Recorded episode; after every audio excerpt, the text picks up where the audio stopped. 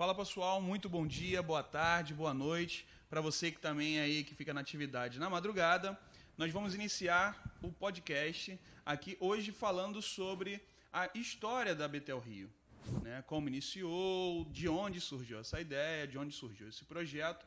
E hoje nós vamos ter a conversa ampla, bem profunda com o pastor Igor Portela. Fala aí, pessoal, bom dia.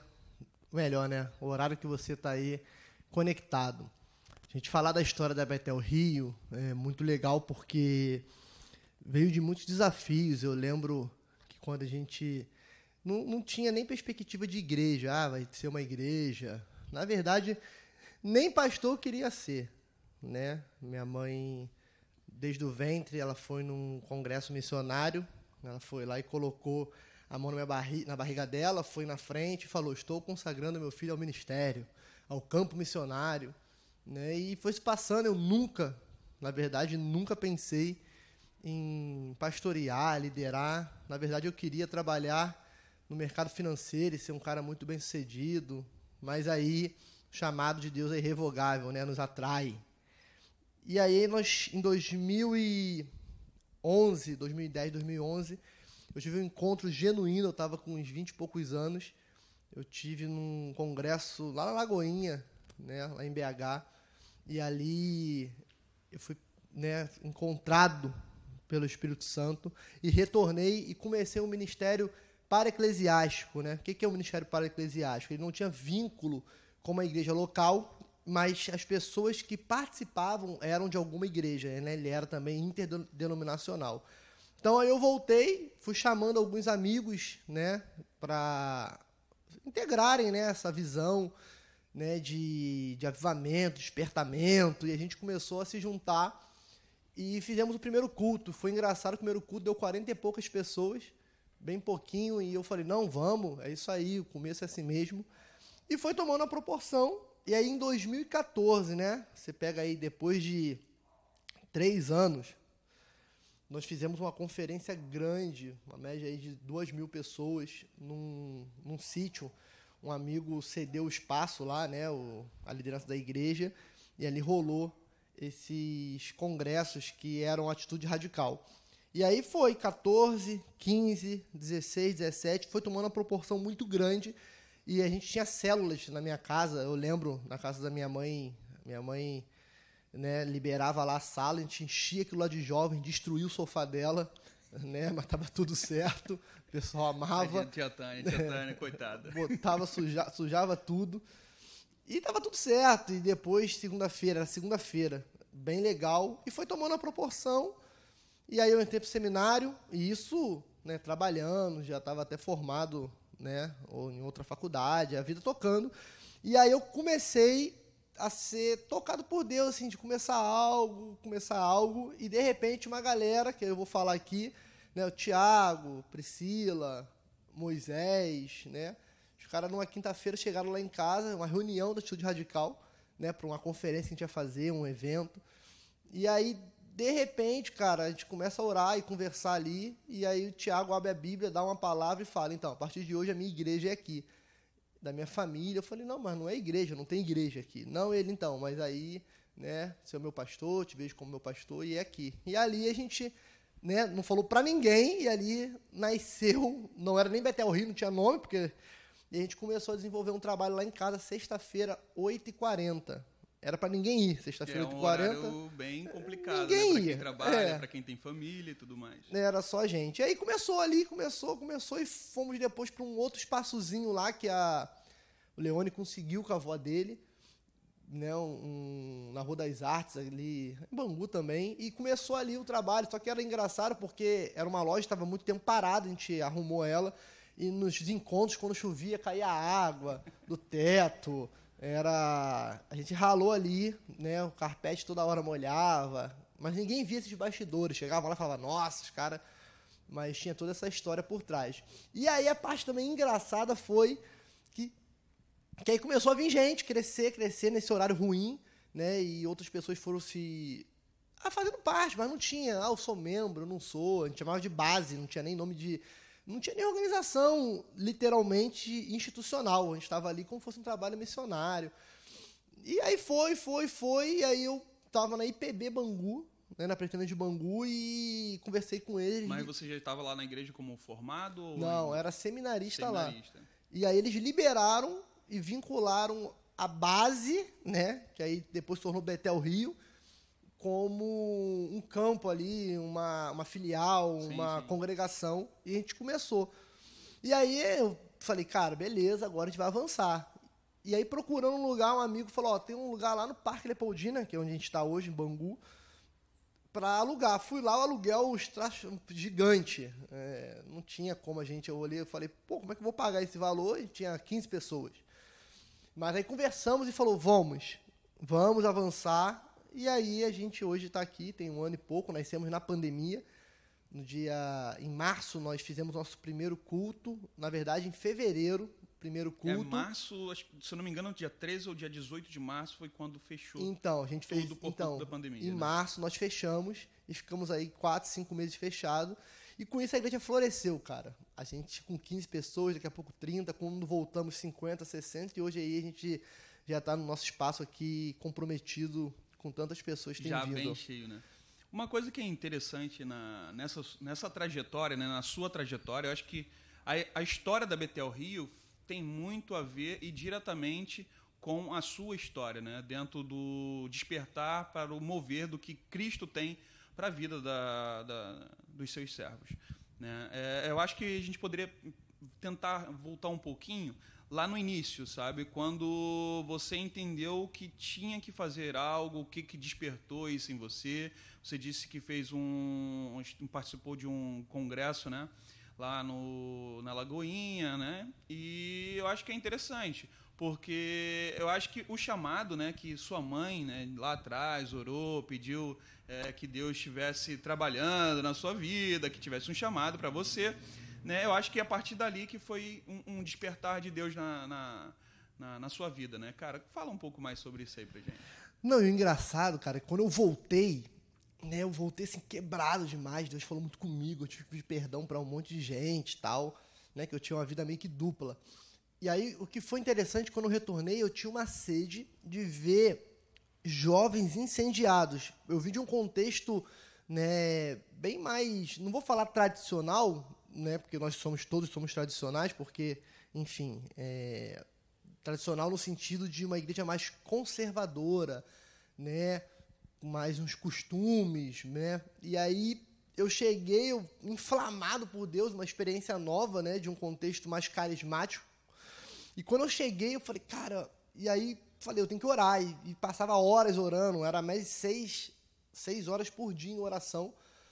E ali, isso não estou falando por causa, ah, o cara é espiritual. Não, foi um encontro que eu tive, então, a necessidade da oração, que não só naquela época, mas para a nossa vida inteira. E aí eu experimentando isso de Deus e começamos a fazer cultos, cultos assim, de que o Espírito Santo enchia aquele lugar. Pro contexto que a gente tava, era, era estranho, né? A pessoa olhava assim, caramba, eles, ah, é uma nova moda, estão copiando não sei o quê.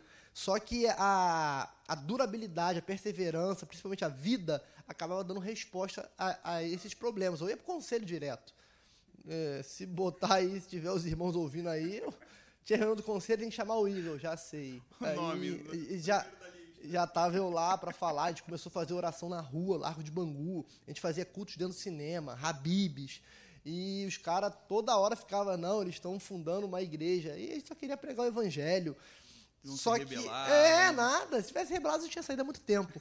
E aí fica, não, até hoje os caras, pô, é, eu pensei que o Igor ia sair, eu falei, mas nunca passou na minha cabeça de sair, vocês que de repente que querem que eu vá, né? Foco, né? Nunca É. foco, né? Mas aí a gente começou a ter esse encontro. Então, assim, era, era loucura, cara. É, a gente vê jovens orava, buf, caiu no chão. A gente fazia, é, até engraçado falar isso, era firewall, ou firewall, algo assim, que era. é, eu sou péssimo em inglês, mas a gente chamava de corredor de fogo. Tu imagina, dentro de. A gente orava aquelas. Uma vez a gente estava fazendo um, um, um culto né, do Atitude Radical, sei lá, tinha 120 pessoas né, na antiga igreja que eu congregava. E veio uma, uma galera de Angra dos Reis. Então, assim, via gente de tudo, tudo quanto era lugar. E essa pessoa veio com uma senhora. Esse dia eu não vou esquecer nunca mais. Aí, a gente, no final, fa- vamos fazer o corredor de fogo. Pum, aí começamos a orar. Cara, essa senhora, tipo assim, sei lá, 70 anos, bum, cai no chão, ajoelhada e deita, bum, como morta. Tão era o poder do Espírito Santo. E na hora eu olhei e falei, caraca, a mulher caiu. Só que tinha uma galera pra vir passar pelo corredor pra gente orar também. Cara, ela, isso. Aí, quando eu peguei, eu falei, pô, vou. Vamos puxar ela, cara. E eu não sei quem, quem foi, me ajudou, pegamos as pernas dela, ela desmaiada. Puxamos ela pra fora do. Cara, assim, ela doideira. Então a galera que tava acostumada olhando fala, pô, os caras tão mas foi, foi uma estação, foi uma época. É... Isso aí, então, foi, na verdade, quando surgiu a atitude radical, certo? É, já já já estava rolando, já, já, atitude, rolava. já rolava, já acontecia. Mas aí foi tomando, a gente fazia os cultos e assim, organizava e passou muita gente, cara. Eu lembro que eu levei o, o, o Theo, cara, do, do Dunamis, né? Numa igreja lá em São Paulo, que era Monte Sião, se tornou hoje Zion Church, por ser uma igreja mais global, né? Em várias partes do mundo. E o cara, pô, do Morumbi, playboyzão. Aí eu falei, vai ter um evento. E a galera já tava conhecendo a gente, aí ele, não, vamos sim e tal. Aí ele veio, mano, na favela. Sei lá, tinha 60 pessoas jovens de manhã. Ele liberou uma palavra lá. E, e ali foi assim, foi uma chave, né? A gente começou a ter muito relacionamento com muita gente, principalmente fora do Rio de Janeiro. A gente foi conhecendo gente, gente, gente. E aí foi tomando essa proporção e chegamos até Betel, cara. E eu tenho certeza, né? Esse podcast sendo gravado aí, você está ouvindo ele. Mas eu creio que em pouco tempo as pessoas vão ouvir ainda mais sobre o que Deus está fazendo no meio da Betel Rio, dentro dos ministérios.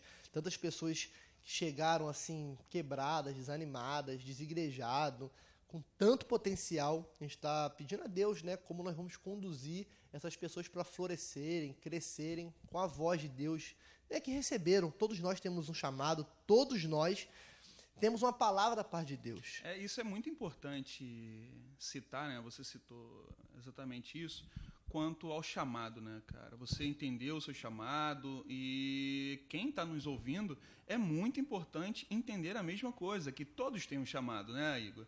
É, às vezes as pessoas não querem fazer algo numa igreja, numa instituição, seja onde for, porque eles não entendem isso, né? Ou ainda não ouviram algo do tipo que tem um chamado, né? Que tem uma vocação para algo, né? E tudo mais. E Cláudio, para te cortar, eu, eu fiz uma vez uma caixinha de respostas lá no, no Instagram, botando sobre vocação e chamado, né? Cara, sei lá, 70% não sabiam qual não era o seu chamado. Né? Pessoas com 20 anos de igreja respondendo que não sabiam. E eu falei, cara, não é possível. Como a pessoa não sabe qual é o teu chamado? Por quê? A gente aprendeu a vida e, e vivemos isso né, em igreja, que vocação é ou o cara que prega, ou o cara que é da música, do Ministério de Louvor, equipe de louvor. E aí o cara que não tem nenhum desses dois, duas aptidões ou talentos, ou até vocação para isso, o cara fica ali né, e ajuda, participa de um grupo, é líder. É mais um ajudante. É, né? e a gente precisa entender que é muito mais do que isso. É. Então, assim, eu sempre olhava e falava, pô, não é possível que é, um empresário ele não pode exercer a vocação dele. Aí eu falei, claro que ele pode, porque ele está ali, o RH dele, como ele trata as pessoas, como ele contrata, a cultura da empresa, o DNA, tem que ser que reflete o reino de Deus. Sim. Então eu consigo enxergar a igreja, né? Nós temos na Betel Rio, creio que você vai olhar esse podcast daqui a 10 anos, vamos continuar com esse culto domingo de noite. É, e eu olho as pessoas, o cara que, que é da arte, o cara que é um ator, um cara, ele tem que também saber da sua maturidade, da consciência, da missão. Consciência cristã naquilo que ele foi chamado. Que ele foi chamado, porque a gente vai começar a criar coisas dentro da igreja para o cara desenvolver yeah, o chamado dele dentro da igreja. Mas. Na verdade, o chamado dele é para o mundo, né? É, e apresentar Cristo através daquilo que ele foi chamado. Ele né? pode servir na igreja sim, e pode, sim. né? Servir ou deve servir sim. muito mais fora. A gente acabou fugindo aí um pouco da história da Betel, yeah. né? Mas é bom porque falar da Betel não fala de vocação de chamado, é canalizado. Mas foi isso, cara. Deus assim, tem acrescentado, voltando aí, tantas pessoas, a gente tem testemunhos, a gente conversa, né? E a gente está vendo o impacto em tanto pouco tempo de igreja, né? Na verdade, a gente ainda nem organizou literalmente, não temos ainda um CNPJ. Mas isso, só te cortando, cara, mas isso foi bem louco, né? A igreja que se inicia antes de uma pandemia, nós estamos aí a completar dois anos e alguns meses, né? Da pandemia. É um período bem complicado e como a igreja cresceu tanto assim, né, cara? Sem, sem ter aquilo que a gente leva como mais importante, que é a comunhão dos irmãos, de estar próximo, de abraçar, de você sorrir, de você é, é, é poder sentir a pessoa, né? Cara. Por conta da pandemia, né, cara? Cara, tu falou algo aí muito legal. A gente. Na verdade, foi tudo muito estranho. Porque quando eles liberaram é, a denominação, né? Falou, não, vocês podem plantar a igreja, não bota a congregação, pode ser igreja Betel Rio. Eu não era nem ordenado como pastor. Como pastor né? né? E isso dentro da, da nossa estrutura, assim, não é, não é sempre que você vai ver isso sim, acontecer. Sim, não é claro, né, rotina. Que Existe, eu... mas não é tão aberto assim, né? Isso, e aí a gente começou. E o engraçado é que nós tivemos o primeiro encontro, assim, tava cheio a igreja. Claro, né? Primeiro encontro, veio convidados, amigos. E no outro mês, pandemia fecha tudo, eu com. Eu não, né? Igreja com um contrato de aluguel pesado embaixo do braço. E a gente falou, cara, lascou. Como é que nós vamos. Né? Eu falei, ah, Deus, Deus abriu, cara, vamos, vamos para cima. E começamos a desenvolver a internet, trabalhando, os cultos eram online, nossa, eu lembro, eram oito pessoas, dez pessoas assistindo, que eram os membros que a gente tinha. Né? E quanto isso, essas megas igrejas com estruturas, cara, YouTube é. top, a gente nem tinha, usava o Instagram Equipe da igreja. De produção, é, Instagram né? da igreja com 100 seguidores, era engraçado pra caramba. Desses 100 tava meu pai, minha mãe, né? Só as famílias. Então, e aí a gente começou, quando a gente retornou, eu falei, cara, que doideira, né? Melhor ficar fechado, olha como a gente está crescendo. Só que a Betel Rio teve nesse início algo muito peculiar. Igreja também é comunhão, é comunidade, é corpo de Cristo. E a gente não tinha. Eu lembro que a gente realizava nossos encontros aqui no prédio, no prédio, né, que ele era com a porta fechada. Tudo fechado, eram 40 cadeiras assim, espalhadas, acabava o encontro, a gente já abria e tchau, a pessoa ia embora e fechar, pagar tudo embora, né? É, por esse cuidado que Tem nós tivemos esse cuidado aí, parar, ainda estamos né? tendo, mas era muito mais severo o cuidado. E a gente não tinha comunhão, então assim, é engraçado, nós ainda estamos, né, graças a Deus avançamos muito, porque a pandemia diminuindo, a gente vai avançar na comunhão também. Mas a gente teve pessoas que vieram aqui, tu fala, e aí, primeira vez, a pessoa, não, é o meu quarto domingo. Tem gente que você passa na rua, fala com você, e que tu dá tchau, mas tu não sabe nem quem é, não por causa sabe, da máscara. Né? Tem gente que é da Betel, que o cara fala, pô, fulano eu, eu falei, é, foi recebido, foi batizado, e tem gente que nem sabe que a pessoa é, né? Mas é por quê? Por causa da pandemia. Nós, não tem como, ah, a igreja Betel não é uma igreja do relacionamento. É, isso é a maior inverdade que tem, porque nós nascemos em, em, em grupo caseiro, vivemos isso. Mas eu creio que a gente está avançando, desenvolvendo, né? Uma coisa que eu até falo muito, tenho falado muito, que comunhão é, é, não é opcional. Comunhão é você, você Eu quero ter comunhão. Eu, é, é, é, é, meio que uma obrigação. É né, proativo. Ah. Comunhão, eu, eu, eu, preciso querer comunhão. Ah, Se você não, ah, não, não vou, ah, porque fulano não falou. É. Ah, tem que entender. Um é tímido, o outro exato. tem vergonha, ou o outro não enxerga direito, o outro tá com a máscara. então, assim, tem gente na igreja, cara, né, que. Ah, a gente vai, né? Ver a foto, às vezes a pessoa tirou a máscara ali para comer alguma coisa. Eu olho e falo, caraca, um ano sem ver o semblante dessa pessoa aqui. Isso é uma loucura também, né? É bem diferente você identificar as pessoas num, num, num, domingo, né? Sempre com máscaras, né? Trajados de outra forma. E quando você vê ele numa foto assim, você quase que não identifica, né? Você não não consegue imaginar que a pessoa tem aquela afeição sem a máscara, né? E, Cláudio, estou falando assim, é, né, da feição, da máscara, até retornando ao assunto lá de como surgiu, né? E foi assim muito. Como é que eu posso usar a palavra? É, não é gradual, não é intencional, orgânico, muito orgânico. Porque os ministérios foram é, surgindo assim, ah, poxa, a gente não tinha criança, então como é que eu vou ter um ministério de criança? Começou a ter as crianças, nasceu. Adolescentes, como é que a gente vai ter Ministério de Adolescentes se não tem adolescente? Começou, nasceu. Vamos começar. Então ia nascendo porque ia, ia porque que... aparecia e a gente orava. Né? Eu acho que quando nós começamos o que tinha só era palavra e o Ministério de Louvor já existia porque era uma galera que já caminhava no atitude radical comigo. Então, sim, sim. já eram os músicos, por exemplo, tocava guitarra. Eu lembro que eu tocava guitarra, o Thiago na bateria, né? E tinha a galera do baixo, tal, do violão. Mas eu tocava guitarra, tirava guitarra, pregava. Aí no outro domingo ele tocava bateria, saía da bateria e pregava. Então, assim, a gente não tinha nem púlpito, era loucura.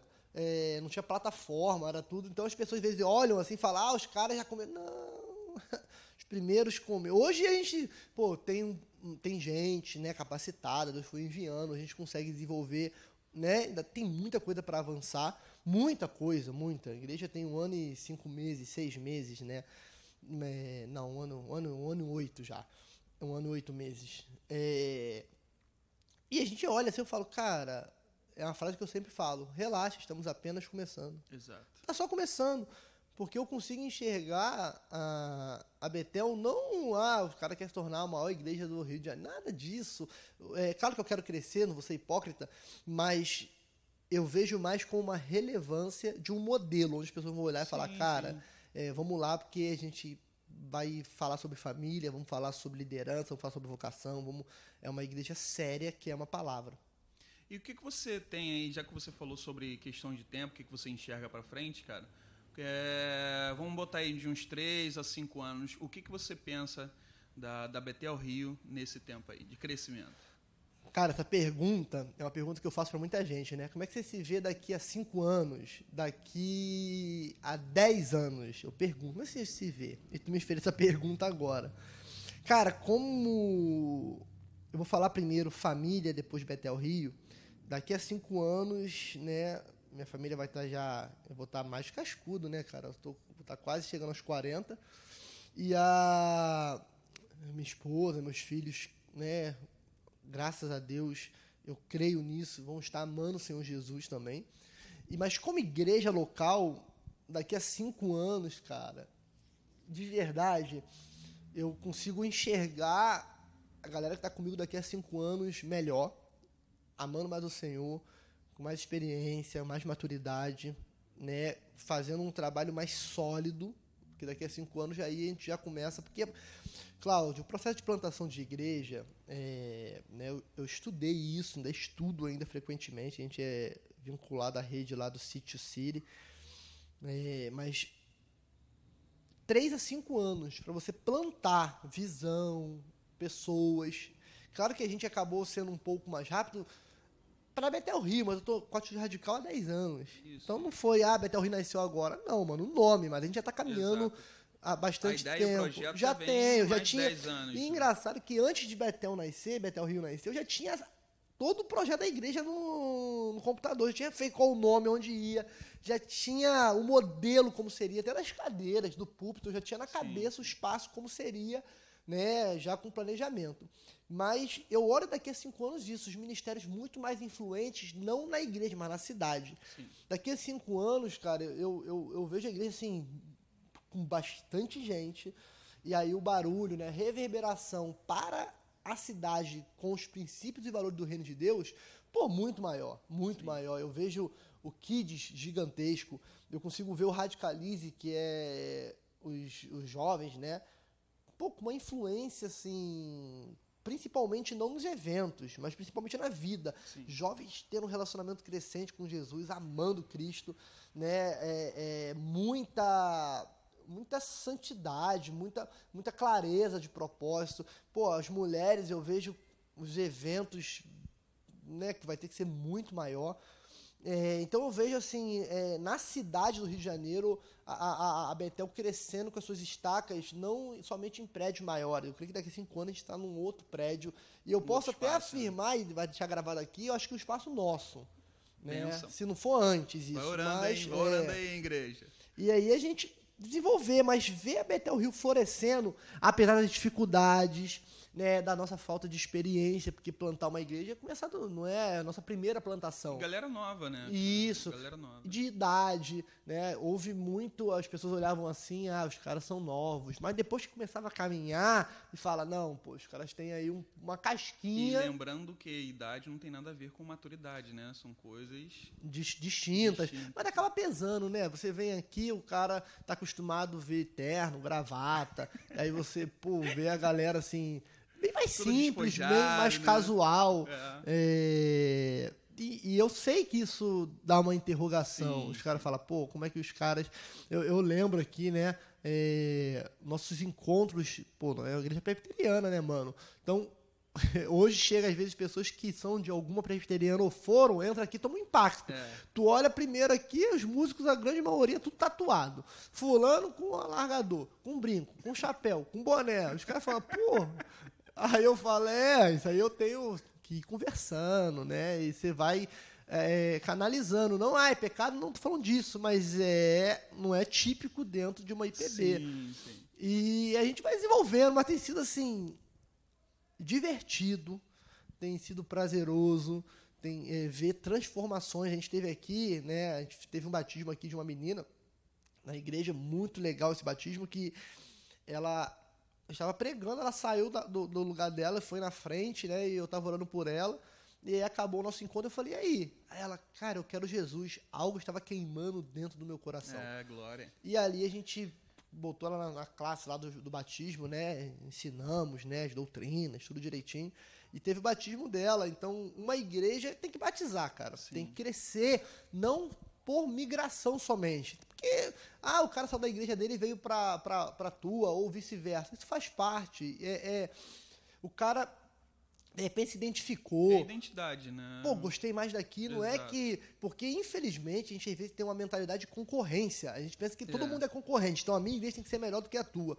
O meu ministério aqui tem que ser legal. Igreja não é serviços prestados. Não. Igreja é o corpo de Cristo, né? Dentro da sua diversidade, da sua diferença, que vai crescer, que vai avançar. E, e eu tenho que entender isso, que ninguém é inimigo e concorrente. Que isso? Não é inimigo? Não, não é inimigo. Por que, que não é? Porque o, o, o- a palavra diz que se o meu inimigo tiver fome ou de comer, eu tenho que orar por eles, que me perseguem. Imagine os irmãos da fé. É. Então a igreja às vezes levanta umas placas loucas, né? Ah, porque eu sou assim. Ah, porque aqui que é o ideal. Não, esse modelo que é o certo. E a gente tem que entender que Cristo é tudo em Uma todos. coisa que é interessante, você falou sobre isso, né? E um dos últimos eventos que nós tivemos aqui, um dos últimos eventos que nós tivemos aqui foi a recepção de novos membros e tal. E um desses novos membros é filho de um grande amigo meu de infância, cara. E eu comentei com ele e tal, né, sobre a felicidade que eu estava vendo nele, cara, um- um- uma, uma grande moral que você vai me dar, né, sobre amizade, significado de amizade, é de você ajudar a cuidar da minha filha. Cara, cuida dela, bem de perto.